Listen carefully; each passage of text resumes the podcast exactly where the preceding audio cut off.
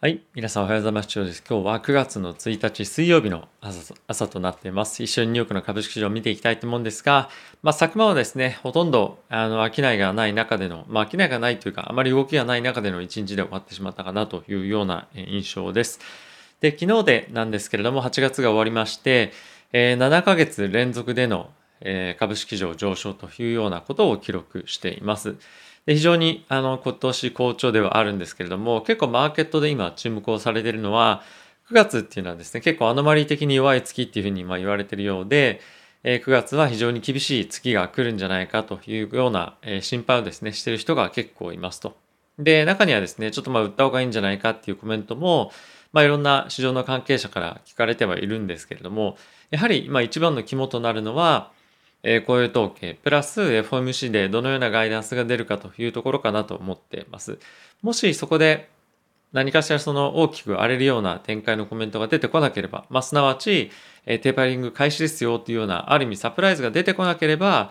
え9月もですね、株式市場に関しては、まあ、堅調に推移をするんではないかなと思っていますし、マーケットとしては、9月やはりテーパリングないよねっていうところがコンセンサスだと思いますので、しっかりとマーケットとしては株を買いに行くと、まあ、リスクアセットを積んでいくというような方向性に行くんではないかなと、え僕は思っています。で、僕としても継続的に、え今後もですね、リスクアセット積んでいこうかなと思ってまして、昨日もですね、ほんの少しだけなんですけども、あの、NVIDIA をですね、えっ、ー、と、VTI ちょっと切り崩して入れてます。本当にすごいあの小さいあの割合ですね。なんですけども、まあ落ちていくたびに、まあ少しマーケットが弱含むたびに、え、このようにですね、あのアセットを積み増していきたいなと思っています。でもちろん、あの、銘柄によってはですね、なかなか難しい銘柄っていうのもやっぱり出てきていて、え、昨日に関してはズームがですね、決算があって、まあ、一昨日に決算があって、えー、まあ、結果が弱かったということで、まあ、弱かったというか、いい決算ではあるんですけれども、まあ、成長が今後鈍化していくというか、あの、まあ、実際に売上が減少を予想するということもあって、えー、昨日で16.7%ぐらいですかね、減少していました。で、今日はですね、先ほどクラウドストライクも決算出ていて、まあ良かった決算ではあったんですけれども、まあ、ちょっとやっぱりここ最近上がりすぎているバリエーションが高いというところから若干嫌気をさして4%ぐらいの下落になってきている。こういったところを見てみると、まあ、非常にあの決算をミスした銘柄に対しては、まあ、シビアかつ決算がいい銘柄に関しても、まあ、そんなに大きなあの予想との乖離がなければやっぱりちょっと割高感から売られてしまうっていうことも、まあ、あるので結構動きとしてはシビアかなとは思ってます。まあ、ただし一方で例えば Google のような銘柄で、まあ、決算非常に良かったですよね。まあそういった銘柄に関しては、まあ、割高だっていうふうに言われながらも、まあ、継続的にやっぱり上昇していく。まあこれは、あの、Google だけではないですし、まあ今回、今年だけではないんですけれども、やっぱりこのしっかりとアーニングを出してくる、いい決算を出してくる銘柄に関して、かつ成長を続けて、見せられるというところに関しては、しっかりとした買いっていうのは継続的に入ってはくるので、まあ多少の調整はですね、まああの当然だと思うので、あまり、えー、なんだろうな、あのマーケットでのニュースに一喜一憂することせず、えー、ポジションをですね、いい銘柄に積んでいくというのが、まあ、あの、第一の優先順位かなと思って、僕は継続的にやっていきたいと思っています。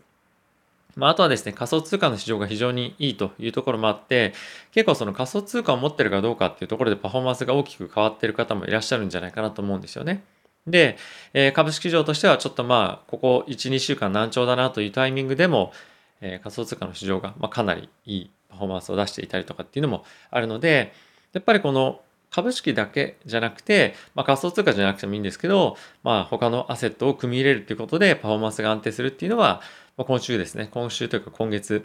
えー、8月ですね、非常に大きく感じた月だったんじゃないかなと思ってます。で、もちろん当然、仮想通貨とかっていうリスクが高いものをですね、ボラティティが高いものを組み入れてると、やはり逆もしかりでもあるので、まあ、どれぐらいの割合を組み入れるかっていうのも非常に重要なポイントとはなってくるんですが、またそれですね、別の動画でちょっとお話をしていきたいと思います。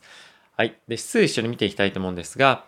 S&P、すみません、ダウはですね、マイナスの0.11%、S&P がマイナスの0.13%、ナスタックがマイナスの0.04%、ラッセル2000がプラスの0.34%というような推移で終わっていました。で、米国の10年債の金利なんですけれども、まあ、ちょっと落ち着いてきていて、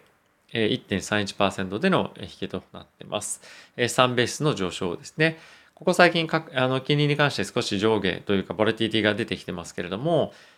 えー、そんなにやっぱりあの利上げだというようなあの方向性の見方もなかなかないですし、まあ、あとはテーパリングがあの9月っていう予想が、まあ、11月っていうところにあの市場の予想っていう意味ではずれ込んでるというところもあるので、え金利に関しては引き続き、まあ、若干静かな、状況っていうのが続いていくかなと思っています。はい。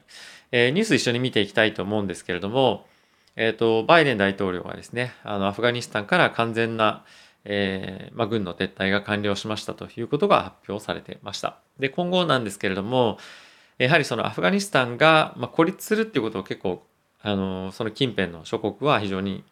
懸念をしていて、え孤立することで経済的にもですね、非常に不安定な状況になる可能性が高く、で、そうなってくると、やっぱりテロだったりとか、まあそういった可能性が高まるということで、えこのあたりはですね、あの、協力をしてやっていきましょうというふうに呼びかける国々が、ま、結構出てきてるんですね。ヨーロッパも含めてということですね。なので、まあ今後、えこのあたりどういうようなえまあ、議論が進んでいくかっていうとかっていうのは、まあ、政治的な観点から非常に注目をしていきたいと思っています。はい。えー、次なんですけれども、アメリカのですね、ケースシラー住宅価格の指数というところが、えー、6月はですね、前年比で19点、まあ、6月の今回数値を発表したということですね、なんですけれども、えー、前年比で19.1%の上昇を見せていました。で、過去最大の伸び、レコードでの伸びということになっていたんですけれども、まあ、若干ちょっとタイミングが今のタイミングと違うので、まあ、少し強い数値っていうのは出てるとは思うんですけれども、引き続き住宅価格の上昇っていうのは継続していくんじゃないですかというのがエコノミストの見方としてもありますし、まあ、予想をですね、超える数値を出してきているということもあって、えー、本当にこの住宅バブルというか住宅の価格の上昇っていうのは本当に大丈夫なのかなっていうのが少し心配になってくるようなタイミングではあるんですが、まあ、エコノミストのえコメントとかっていうのをちょっと拾ってみると、え住宅の伸びっていうのはですね、もう少しピークを迎えてるんじゃないかと。結構ここ最近はやっぱりコロナがまあ、ある意味落ち着いてきたこともあって、これまで住宅の販売とかっていうところを抑えていた個人が、まあ、外に出てというか、あの、売りに出始めるんじゃないかってことがコメントとしては出ていました。ただし、まあ、今年いっぱいに関しては非常に、え住宅としては強い数字がですね、出てくるんじゃないかということで、まあ、そう簡単には、そんなに早急には、あの、このバブル的価格の上昇っていうのは収まらないというようなのが見方ではあるかなとただし、ピークはちょっと見えてきてるんじゃないかということですね。はい。えー、次のニュースいきたいと思うんですけれども、アメリカの方でコロナのワクチンの1回目の接種者っていうのが、えっ、ー、とですね、8月は1400万人達成で、前月よりもまた増えてますよということが発表されてました。ただし、その一方で、えワクチンを完了させた2回打った人っていうのはアメリカのまあ成人でですね、63%にとどまっていると。で、これっていうのはもうすでにヨーロッパにも抜かれていて、日本もまあこれに迫るような勢いで今接種が進んでいると。なのでアメリカに関しては結構最初はですね、ものすごい接種のスピードがあったんですけれども、その後かなり急激に減速していて、えなかなかワクチンの接種が進まない。で、かつ、えまたですね、今いろんな変異株がまた出てきていて、まあ、そのあたりの感染状況っていうのが少し心配だなっていう感じですよね。で、Google、Google だったかな ?Google もあのオフィスに従業員が戻ってくるっていうのを、まあ、1月にまたあの先送りしたりとかしてえ結構そのコロナの収束っていうのが見えそうで見えないっていう状況が今も続いているという感じなので、まあ、今後もですね継続的にワクチンの接種を進めるというところもある一方で2回ワクチンですね3回目の接種をどれぐらいのスピードでやっていくかっていうところも今後注目されていくポイントだと思うので、えー、ニュースですね引き続き追っていきたいと思います。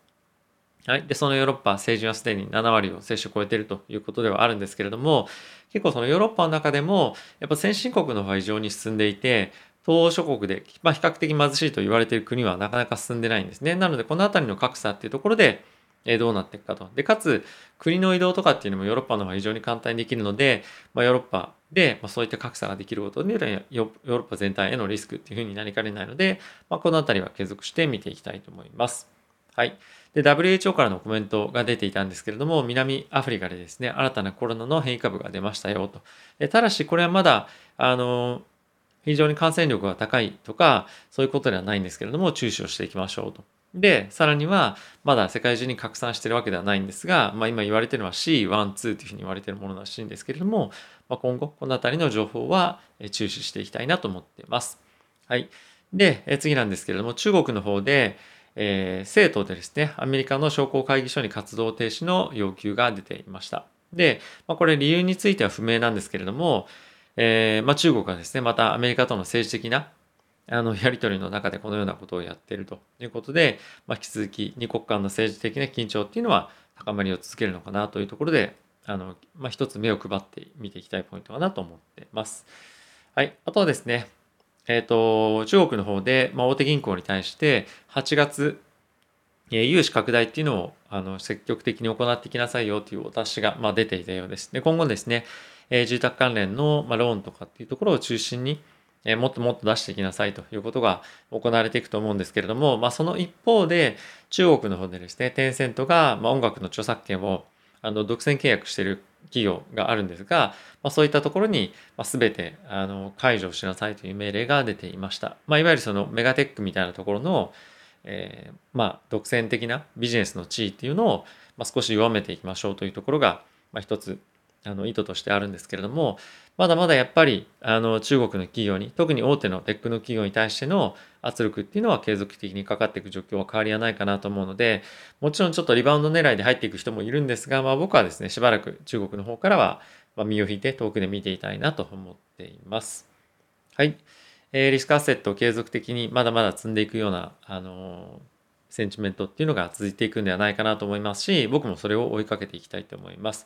で、引き続きですね、テック銘柄中心のポートフォリオっていうのは、まあ、今のところ変えるつもりもないですし、あの、まあ、短期でポート、ポートフォリオのポジションを大きく変えていくつもりはないので、えー、今年もですね、まあ、今のポジションも維持をして、引き続きリスクオンでやっていきたいと思います。はい。えー、まあ、なかなかちょっと日が短くなってきた、あの、この頃という感じではあるんですけれども、まだ少し暑い日々が続くと思いますので、ぜひ皆さんもですね、お出かけの際にはしっかりと水分とって、えいただければなと思っています。はい。ということで、えー、また次回の動画でお会いしましょう。さよなら。